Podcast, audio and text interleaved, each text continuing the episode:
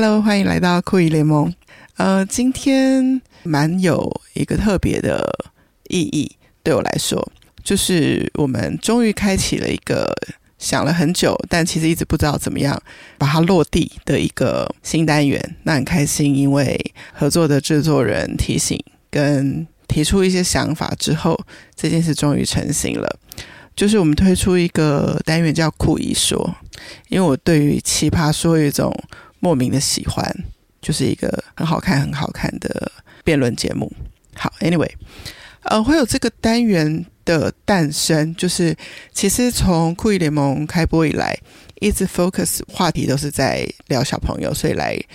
节目上讲话的都是爸爸妈妈或是叔叔伯伯阿姨。然后都围绕着家庭的话题，但其中又有好几个人，其实每一个人都有他职场上很优秀的地方，那未来都是可以希望再请他们来分享的，在他们的专业上，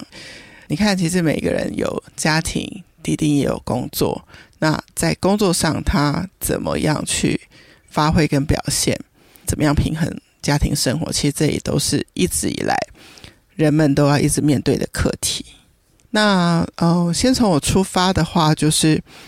因为在职场走跳真的非常多年，然后无论是很质朴、相对单纯的表演艺术圈，或是真的人际斗争很厉害的单位，我都待过，所以也会有蛮多的职场上的心得，也可以跟大家说，在这个酷姨说的单元。那今天想要呃讲的题目其实很有趣，他的起心动念来自跟 Roxy 做了访谈之后，在这个访谈的中间，其实我们有聊到，每一个人如果得知了自己的人类图之后，他是会利用这个人类图的分析，帮助自己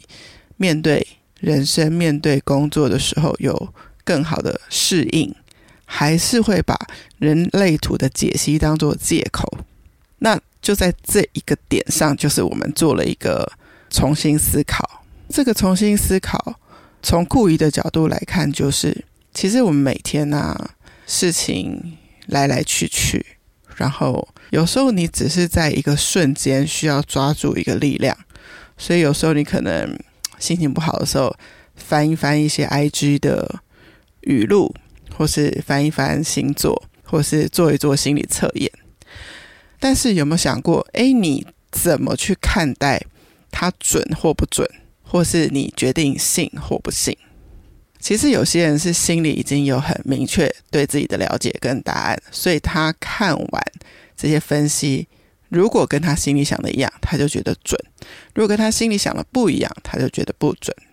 但是另外也有一些人，其实他心里一个。定见都没有，所以他如果照着做，结果事情顺利了，他就信；那如果他照着做，事情不顺利，他就不信。但是这一切的当中，有没有一些其实也值得再重新思考的呢？因为每个人都在成长跟改变，所以你在这个人生阶段想要抓住的浮板，到了下一个人生阶段。可能你需要的又不同，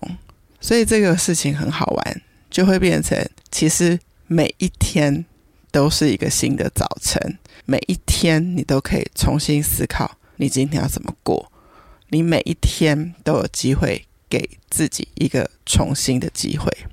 这这是我的相信。那接下来我会很快速的让大家理解酷一对重新思考这件事情的。思考是什么？好，第一个从比较简单的开始，就是呃，我们要相信，在关系当中，永远都有第三个选项，就是在关系当中，这个关系不一定是情侣、夫妻，或是上司跟下属，或是朋友之间，就是只要有两个人，一定会有两个立场，不会有两个人天生默契好到。快问快答的时候，永远一到十题都可以答出同一个答案。所以，当然我们就要知道，当一件事情在前面的时候，好，我们觉得说，OK，我们现在要从伦敦到法国，那我认为早点到可以去吃午餐，是比较好的选择，另外一个人觉得其实不用，我们就慢慢晃，先到饭店 check in，这样会比较舒服。但是其实没有一个选择是绝对的对，所以我们就要想到在关系当中，我们可以讨论，然后参考一点点我的答案，参考一点点你的答案，做出第三个选项。其实这个事情才刚刚发生在，就是有一天的大一日，就是我去接双宝下课的时候，我们就在讨论说，妹妹啊，通常的时候你好像都比较喜欢吃意大利面或披萨，但你哥哥都比较喜欢吃饭啊，那妈妈要怎么处理？我记得我才刚看过 Roxy 最近的一篇文章，他就说，要是他就是。反正就跑两个点，就差骑车五分钟的时间，就把两个女儿喜欢吃的东西都买了，这样就解决了。然后依依就回答我说：“没有啊，妈妈也会找一家店，就是两种都有卖的啊，就点 Uber E 就好啦。因为下班已经很累啦，就用叫 Uber E 就好啦。”就他完全就是很可爱。我想，其实我不太知道到底哪一家店有卖意大利面，又同时有卖炒饭。因为我没有深度的问他，可能他说的饭 maybe 是炖饭，那这样就比较 make sense，可能就是有一个家这样子的店。在这里想讲的一个东西啊，就是我很喜欢第三个选项这个思考方式。那这也来自 Roxy 有讲到说，他其实偏向分析人类图，但是不会去算塔罗牌，因为他要告诉我说，塔罗牌相对是比较会抽出牌之后给比较。绝对答案的，那他倾向不给人绝对的解答。就像我们不要觉得关系当中，我们要做什么事情，就是绝对是听我的，或是绝对我只能服从对方的，就是给大家一个讨论的空间。那在一个比较有权威的人身上，或是说我们觉得他比我们长辈，比我们懂人生，或是像 Roxy，他可以去分析人类图。比我们知道的人，这种人我们很容易就是直接听信于他们。但是我很开心那天听到 Roxy 说，他的哲学是他不要直接给对方直接答案，因为其实每一个人为自己的人生负责。所以当我们分析完之后，他自己会在他所处的环境、跟他所处的关系、跟他自己生命的现况当中去做判断，然后为自己的生命负责。所以我觉得这个也延伸到，无论在职场上，即使我们是主管，其实也去试着不要给绝对的答案。给绝对的答案是最快的，就是我告诉你怎么做，你就怎么做，这样最快。但是长久来说，就少了让这个部署去思考前因后果，为什么，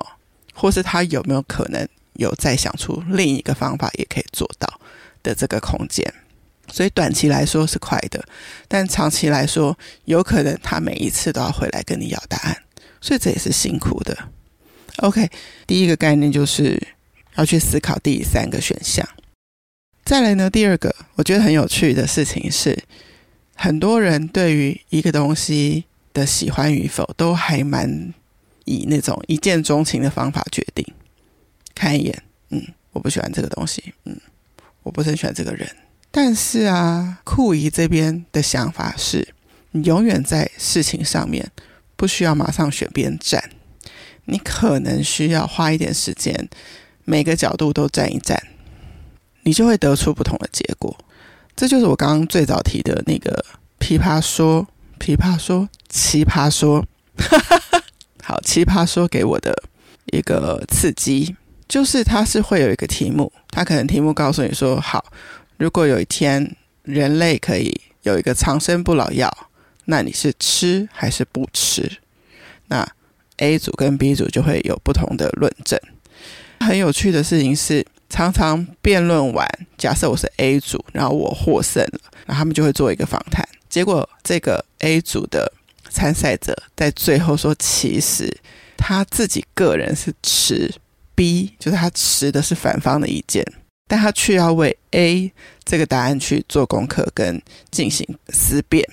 所以当有这样子的练习的时候，你试着在关系当中也比较可以站在别人的角度去想他怎么思考，以及还有一个点就是当他们在做辩论的时候，其实他们是会做自己这一方的功课，加上对方的持方的功课，因为在交叉答辩的时候，他其实已经预猜好对方可能会说出什么样子的论点，他如果有做功课，就有机会反驳这个论点。哇，这个东西真是太棒了！我太喜欢这个奇葩说带给我的刺激了。所以从今而后，我都是在，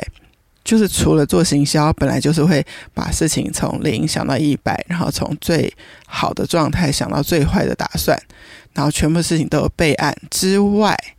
再多了一个多方论证的思考，在我做各样的专案上面。好，不要马上选边站。的一个小小的延伸，就是光是换位思考其实是不够的。就是 I mean，换位思考只是你想象你换一个位置来思考看看，